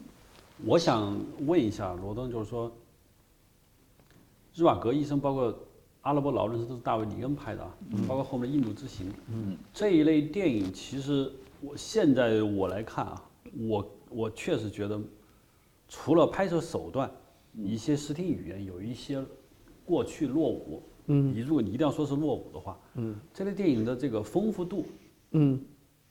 所反映的事情，嗯，都还是很牛逼的。但是为什么现在电影都不怎么去拍了？我们就说拿《一九一七》啊，这个很。现在很火的部电影，嗯，我看了，我拿一个很粗糙的版本，我看了一段，嗯，说老实话，我看的时候，我觉得，从某种来说，一九一七确实在摄影手段上是很现代化的，嗯，但是，我觉得从对战争的理解，从各方面来说，其实并没有超过那个时期的电影，嗯，当然，也就是说，一九五几年、一九六几年，大卫林拍可能离一战更近啊，嗯，更易近。但为什么这一类的这样的叙事、这样的宏大的电影都没有人拍了，不拍了？现在的电影投资都是几亿美元，甚至更多的钱，但是都没有人去拍这种电影了，少。这是个什么原因？观众不爱看了？不是，在大卫·李恩活的那个时代，大卫·李恩本身就是一个学者。包括一九六九年那一年代出生了很多电影大师，就他们不仅是一个电影创作者，同时他是一个文化上面凝结出来的一个果实。只是他在那儿干电影，他不干那个电影，他就去干别的。你现在上门的是，我就你就把他推再高，你不能说他是个学者，他也不是个文文化人，他是他他是一个电影导演。那就是说，社会人越来越多了以后，就他的分工就越来越细。一旦当上了个电影导演，尤其是你是顶尖的电影导演之后，你不可能在别的方面有更高的建树，否则你请问你是不是神是不是？你必然在这方面投入了大量的精力，可是，在过去整个文化产品数量也不多，整个社会的活动交往也不密切。你说，就算诞生不了亚里士多那那种百科全书式的人物，那诞生一个在文艺圈至少琴棋书画都还不错的人，那是完全可能的。那大卫·李恩活的那天，你想那个时代，那个时代大卫·李恩是博览群书的。包括看大卫林之前的电影，就之前对他的采访，他们对于这个文化、对于社会思潮，包括他们对他们这个国家民族的这个一个一个文化上的总结，那那他就是个文化旗手。所以你这就来解释为什么你看现在电影投资更大了，好像。但是为什么电影好像没有过去那么那么丰富、那么深邃？那是因为现在的导演就是个导演。对，综合性的，美国就我们不是说超级英雄电影本身啊，就是说美国的拍的历史，包括世界各国都从综合性上说都很薄，嗯，但投资越来越大，嗯，拍的越来越炫目，但是越来越薄，嗯，这很正常，以后可能会越来越这样，因为你你社会复杂度提高了非常非常多。任何一个小领域，你要想有所成就，你不得不耗尽你所有的能量。是说西方，因为我觉得电影剧本也是体现着一个西方知识或者电影，嗯，知识层面和西方知识界的一种就堕落和倒退吗？还是说西方的知识界已经不参与电影了？我这么跟你说吧，你们刚才你们在聊的时候，我大概想起了米哈尔科夫。你不是说英国人拍俄罗斯拍不像吗？中国人更别，你中国人还没拍过。那米哈尔科夫拍了一个。他不是十月革命，他二二个革命，那个就是西伯利亚理发师，嗯，那算是俄罗斯顶级的大师，又是俄语，又是他本国的历史，好不好呢？其实我看了那个电影，还是那么回事就是，他在于描写那个时代，从丰富度，从故事的情节性，从各方面，他其实我觉得还不如日瓦戈医生。尽管我对俄国历史不像他那么了解，但是从电影折射出的历史背景来说。他还不，他还不如他什么好呢？那个烈日灼灼，烈日灼身啊，不是烈日灼心啊，烈日灼身。为什么那个好呢？那他有感受啊。那正经是他他的父母，包括他的，他成长那个时代就是从，就是他所烈日灼身描写的那个时代过过来的，那他是有真情实感的。这就为什么我觉得大卫李恩拍的，因为大卫李恩活着的时代离十月革命其实并不远。至少我想问，为什么日瓦格医生现在俄罗斯应该是解禁了，爱拍什么拍什么？嗯，没有一个大师或者电影跳出来说，大卫你们能不能搞的赝品一边去？我俄罗斯拍我们俄罗斯自己的东西，并且现在没有谁去管他，嗯，也没有拍。为什么？对，所以我就说，当然有我你说是我们就偶然性他没有，就也有可能俄罗斯电影导演们。卯足了劲，只是还没卯出来，还是说俄罗斯现在拍了，导演们都拍了不少，他只是没拍日瓦格医生，比如像《战争与和平》又拍了一版，嗯，就是说日瓦格医生，安娜卡列尼娜又拍了几几版，安娜卡列尼娜肯定是，就是说，安娜卡列尼娜其实从这个社会的丰富度来说，远远不如日瓦格医生的背景。安娜卡列尼娜的那就是纯爱情故事啊，嗯，他是不，你看原著小说你就知道，他不，他不是纯爱情故事，嗯，所以为什么就没有？你觉得就是说，包括我刚刚想问你的，英国人现在也不拍。阿拉伯劳伦斯了，嗯，即便是那个时候，阿拉伯劳伦斯实际上是和真实阿拉伯劳伦斯是有拔高的，嗯，那一代知识分子的痕迹的，现在的英国的导演应该是完全用他们更现代、更自由、更新锐的方法去还原。那他有新鲜的事儿要拍嘛？对，应该这么说。就从电影选题来说，这么这么好的题材，这么好的东西，应该是会去做的。为什么英国导演都不干？就是这个是怎么说呢？就是呃，这个不光体现在电影业吧，我感觉就是很重要的一点，就是说我们今天所倡导的这种主主流的，我主主主流主要是西方啊，这种西方主流的现在的就是这种，无论是在文化和思想界的一个非常主流的观念，就是价值中立，不能搞价值判断。就是无阿拉伯文化，这个这个美国黑人文化，什么，尤其是这种这种，尤其是对于这种 亚文化，其实赋予了特别大的重要性，就导致他们在很多涉及意志文化和意志文明的这种问题上，说总的来说就是回避发生啊。站在那种就是你你想想，你站在这种就是我我有个特别有意思的印象，有个特别有意思的这个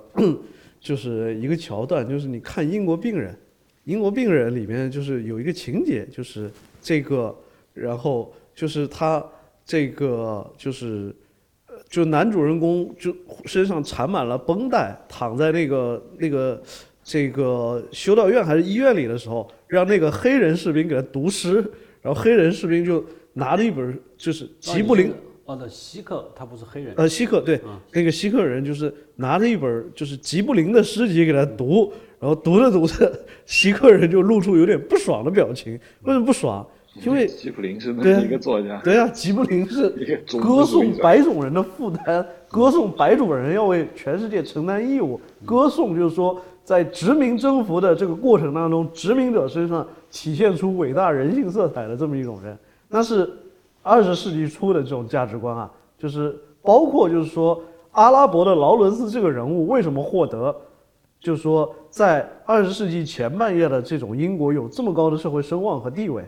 因为会觉得说，哎，你一个这种英国白人贵族家庭出身，受过最顶级的教育，你愿意为了另一个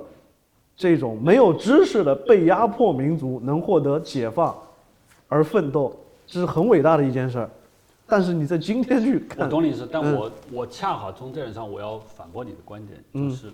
因为阿拉伯劳伦斯李恩单拍的就是你说的，嗯，就是我要赞扬一个白人在一个异域文化领导他们革命，并且我为他们的不屈而奔走，嗯，OK，但是我们不得不说，劳伦斯这个人是存在的，嗯，他确实生活在这，而现代的、现代电影艺术有可能就是。我就拍他，他是一个存在的人，嗯，我有可能就是按照现代人的，嗯，我不站队，我不做评判，嗯，我不叫阿拉伯劳伦斯，我叫记忆中的劳伦斯，或者叫爱德华劳伦斯也可以，嗯，总之我可以用把你刚才所认为是不对的这个东西去拍，因为它毕竟是一个，它不像热瓦格，它是个虚构的东西，它是存在在那里一个东西，我可以去拍它嘛，嗯，也是可以拍的，嗯。但是这样呢，我在想，我个人是觉得，我不觉得英国导演都忘掉劳伦斯，嗯我觉得英国人导演可能，因为你要拍这个电影，投资必然很大，嗯，而所有的电影公司都在想，阿拉伯劳伦斯在那儿放着，嗯你如果没有超过他，那就不要拍了。但我认为并不表示导演们认为这个人已经可以扔掉了，因为这个人在英国这么多年历史，包括战后英国历史上都没有，英国战后英国人有哪个人物有如此的传奇性？当然，现在拍不一定拍到传奇，也有可能就拍了劳伦斯一个真实的、一个胆小的，或者是平庸的，或者是从中局部和展示的展示了一些东西，或者历史的巧合把它推成了英雄，都可以啊。但是有没有人拍？所以我的判断不不不，就原因就是，就是你说的这种类型也有，但是他干他会干脆选择一个比劳伦斯知名度更高的，他就拍丘吉尔，就是今天拍丘吉尔，拍女王，拍国王的演讲，嗯，那就是这个思路啊。但是对于今天的英国人来说，就是他们没有这种所谓的帝国记忆了，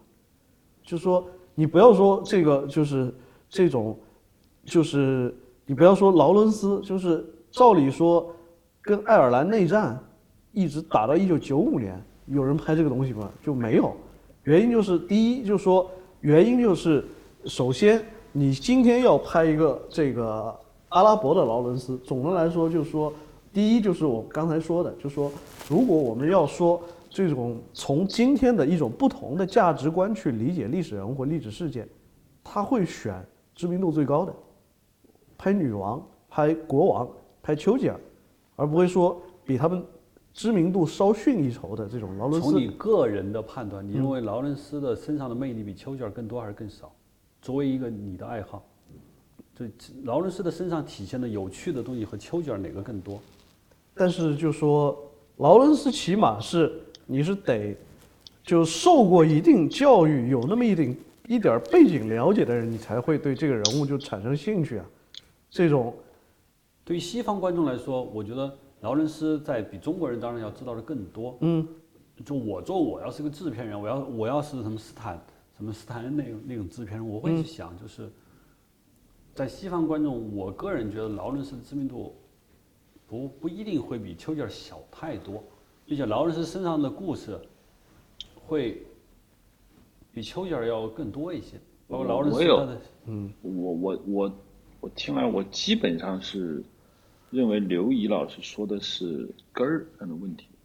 就是你说为什么现在不拍了，就这么一个简单问题。啊，对，英国是因为我们说客观事实是不拍了。对我想讨论的就是说，是因为大家觉得这种钱投资制片商不是投资没有意义。跟这个这个是直接原因，但根本原因就是我们这个时代已经不再歌颂伟大的美德，我不是伟大的人啊，是我们认为美德这个东西被肯定，我们我们我们活在我们先辈遗留下的巨大的美德之中，我们享受到的成果，我们对它他可以不说美德啊，你可以完全用你现在的认识去认识去。现在问题是整个社会在解构啊，它丑，你可以解构劳伦斯啊，美德早已不存在。你可以解构劳伦斯啊，你可以说不是美德。我早就跟你说了，劳伦斯去解构他，你不如说点小丑这样的新故事。啊，这他是有选择，你你你已经假定你给我必须拍劳伦斯，每年拍一版，你再来体现你一场文化上的变迁。你以前不是赞美他吗？今年你来解构他，那问题是，他没有这项作业啊，他没有人说逼要拍他呀，他还是现在整个社会转型了。那另外一个就是说，而且你现在要拍这么一个东西，明天就说，就是我说你到了现在就说，这个我们开始拒绝对于价值观和文化做判断的时候，嗯结果就是这种，就是结结果就是形成了一种新的政治正确嘛，就是所有的这种。这这个所有的这种文化，所有的道德观念，所有的这种价值观都平等，那结果就是你今天要拍，就拍这种东西就特别麻烦嘛。你今天拍这么一个东西，没准这个这个全美或者全英全全英阿拉伯裔社团明天就要抗议你。你这个我又问另外一个奇怪问题啊，但我没有想过，刚刚你们说我就想起来了，就是说，阿拉伯劳伦斯是被只被大卫李恩一个人拍过吗？在他他之前，就是说英国的帝国意识它更强烈，更比如说一战完之后或者二战完之后，就大卫李恩之前有没有人拍过劳伦斯？没有没有，大卫李恩没有那么出名，真的，我实话告诉你，大卫李恩是那个电影出来以后，知名度大大的提升了一级，就像你说的，他是拔高了。嗯，因为英国像大卫林获得大卫林这种外交成就，跟跟那些就是所谓的所谓翻译产生友谊的那人是多如牛毛，大卫林是真的不，阿拉伯劳伦斯只是其中一个。嗯，真的你还要考虑到另外一个背景，就是阿拉伯劳伦斯六二年的片子，这个事情就说其实是跟这个就是呃当时的其实有一个非常它有一个重要的前情，就是这个一九五六年苏伊士运河战争，就英国被迫撤出中东，其实是一定程度上说这个事情就是英国放弃中东。在当时的社会，一定程度上是引起了人们对于中东历史和中东题材的重新关注。在这种背景下因，为哦有一个社会推动，对导致阿拉伯劳伦斯这个电影能够拍，他并没有那么出名，真的是这样，公众对他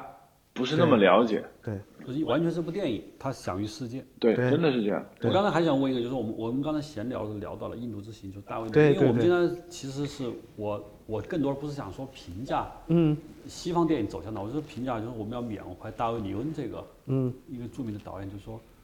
我又看了他《印度之行》，我们不讨论《印度之行》的细节，我其实想问两个问题：第一，在《印度之行》之后，英国有没有还拍过关于英国和印度之间关系的比较有名的电影？我相信已经拍过啊，嗯，有有名的电影。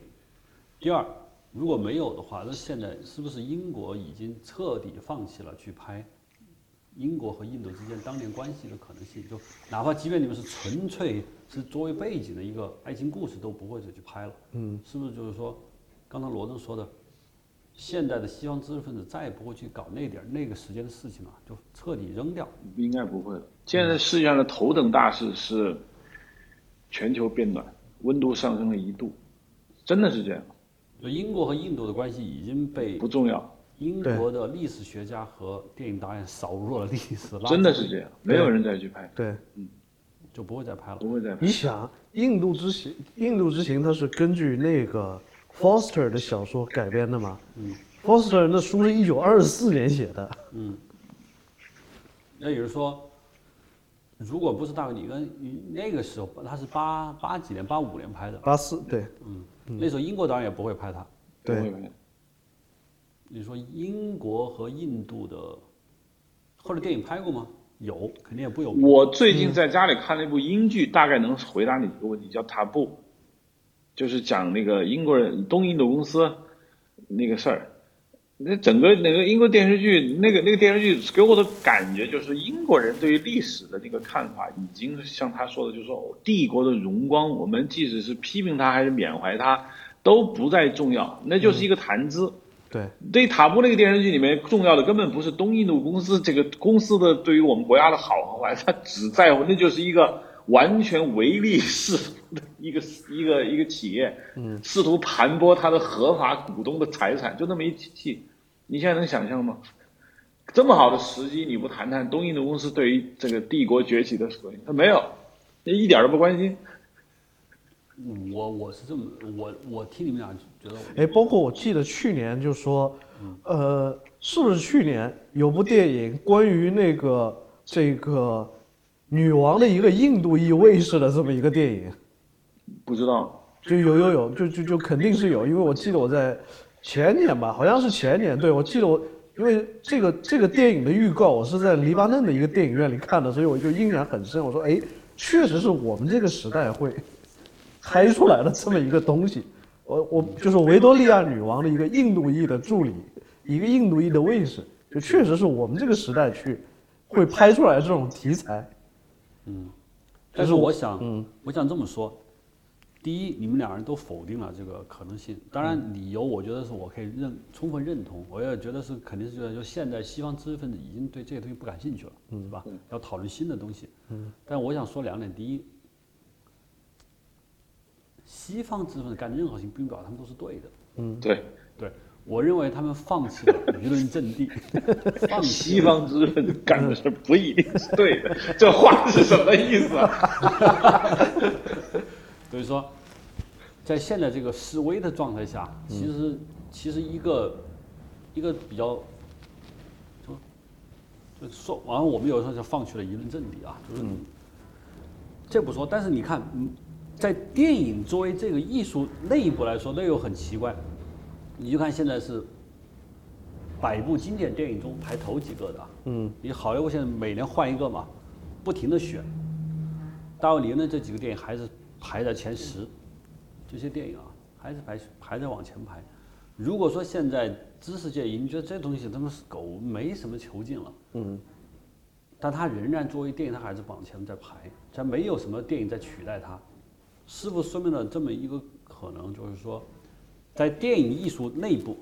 当年他们确实做到了很高的成就，现在都没有电影的成在电影本身的成就超过他。嗯，第二就是说。在这一类的这一类的人文情怀啊，对社会的关注啊，对文明之间的问题，现在知识分子还是认可他的，要不然不会把他一直摆在排前。要不你这早就应该把拉罗劳伦斯拿出去了。嗯，这种毒草电影还能放那儿拿走，是不是？但是反过来讲，这确实也是因为它是一个可能就是具有开创性意义的这么一个东西。所以就说，你反过来看，在现在的这种主流的排行榜里，就说，哎，对我突然想起来，就是就就像，呃，像一个国家的诞生，像这种什么这个像《公民凯恩》《关山飞渡》这种电影，就是你大学毕业之后你还看过吗？没有。对对，问题就是，然而它的排名就依然很靠前，所以就说这种东西，这种东西的这种历史地位，这个东西，就是就并不是以当前大众的这种接受程度。公民凯恩，绝大部分人都都就最最多是听说过，嗯，没看。但是我我的感觉就是，你刚才那个问题，就是你之前跟我聊过一个话题，所谓降维打击。其实我的一直感觉是，大卫里恩动员起电影这根武器去描述历史的时候，正好是就是属于降维打击。因为之前在描述俄国革命啊，包括都是历史书，都是学者，他突然用电影这个大杀器，并且六七十年代正好是电影美学正在急速上升阶段，这么一个大杀器突然切入到历史，切入到这么敏感的十月革命、二战的桂河大桥、这个英国的中东问题。这个电影杀气竟然把原有这个领历史研究里面的领域极大的提升了一步，但是现在呢，你还觉得电影是降维打击吗？你就不这么觉得了吗？因为电影发展了这么久，观众已经没有把电影的这种所谓的这种声光电叙事综合体看作一个对于原有领域的一个革命性提升，你们觉得还还行吧？就这样吧，所以你再也看不到。两个不同的文明，两个不同的领域，这个起的那种爆炸性的那个化学反应，你看不到了。最后我想说一个，就是我也在听你们俩在说，我也在想，我到现在还对大卫·李文电影，我觉得充满着充满着尊重啊，喜爱。我在想，要不说明我已经落伍了，就我的精神境界已经跟不上。当代知识分子脚步还停留在对所谓的帝国荣光的哀婉之中，还有一个或另外一个原因就是，这个东西的确在精神上是有价值的。现在至少没有在这种问题上给我另外一个让我充分可以理解、我认同并且并且得到力量的文化说法。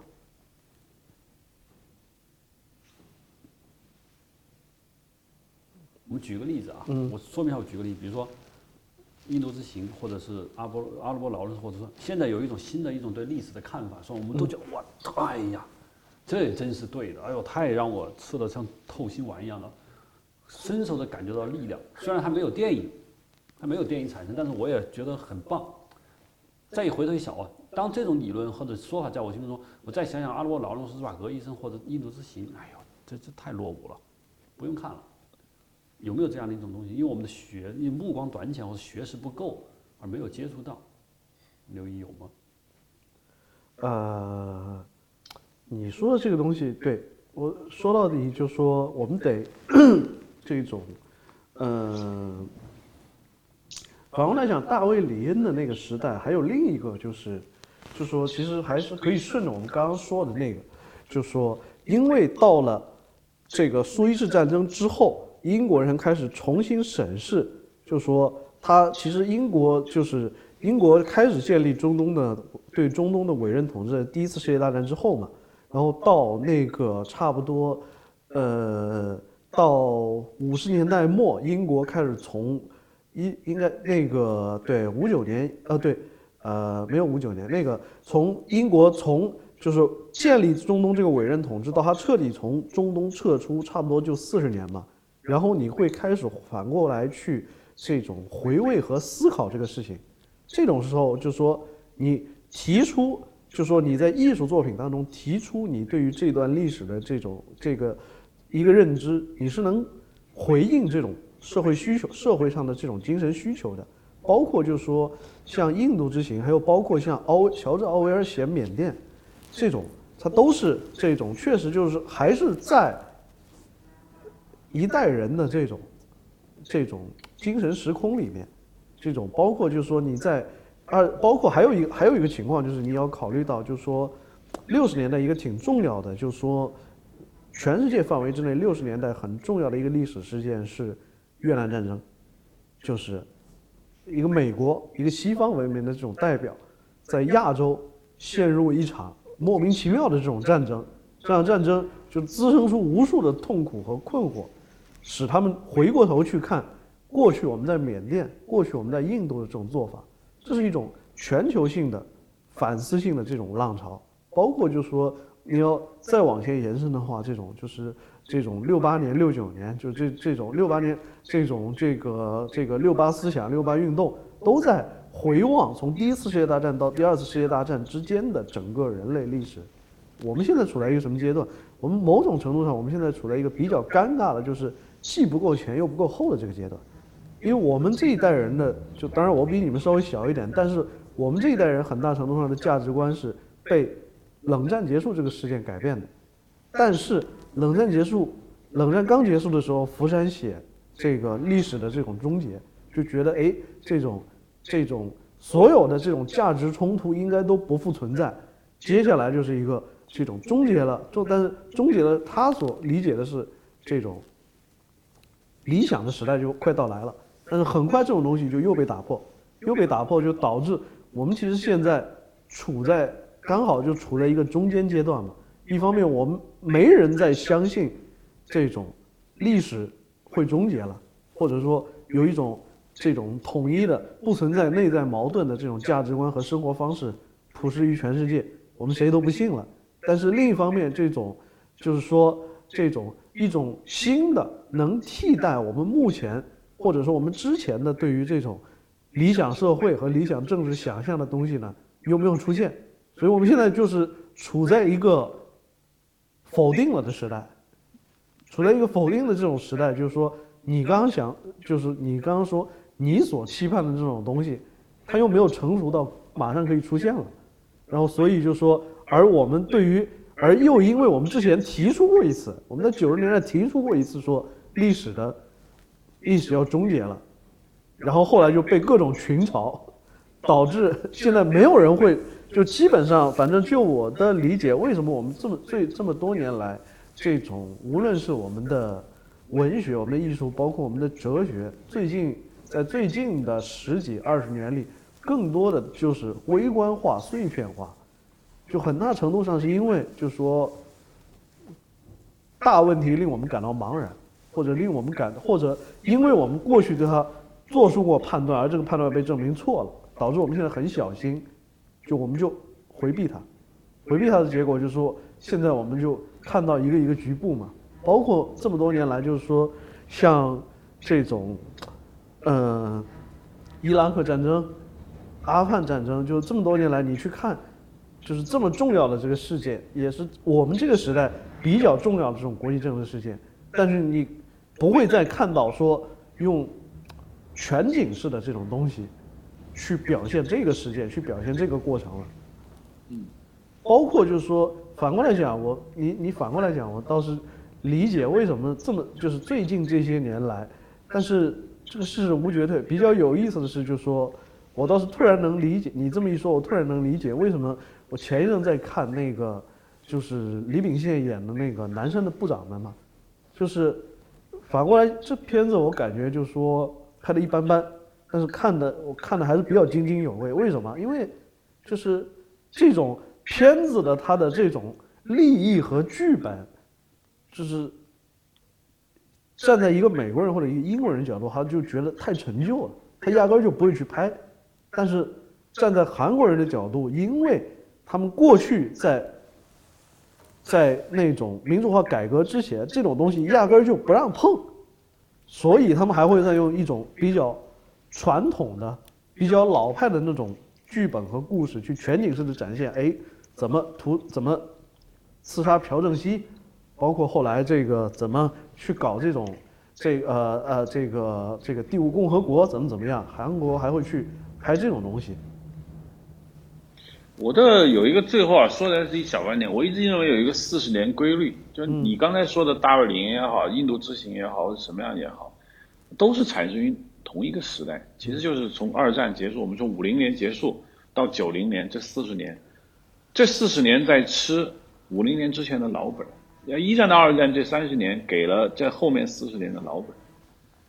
你想啊，大卫·李恩拍这个这个时代总结用电影总结历史，那意大利贝托鲁奇他们末代皇帝是吧？有还说末代皇帝之前呢，从随波逐流的人到巴黎的最后探戈，他在他在干嘛？就这一群人拿着电影武器在干什么？这是一个时代。九零年一过，你是不是明显感觉到电影好电影突然变少了？四十年已过，就是接下来是四十年的平淡期，然后再攒四十年劲儿之后，哎，后个四十年巨人已经离去，新的巨人还没来。没有来，对我们处于等待巨人的。我们现在活在这个嘉靖中期到 道光晚期中间 我。们在看巨人的 前一代巨人的背影，嗯盼翘首以盼新巨人的面孔，但是君离我们很远。对，就是这么回事。好，好了，哎呀，谢谢收听，已经聊了一小时四十多分钟了。好了，欢迎收听这一期的 Hard Image，欢迎大家继续在 IPN.dot.li 上下载收听，或者直接打开 Hard Image.dot.pro 直接下载收听，并在微博和 Twitter 上关注我们，谢谢。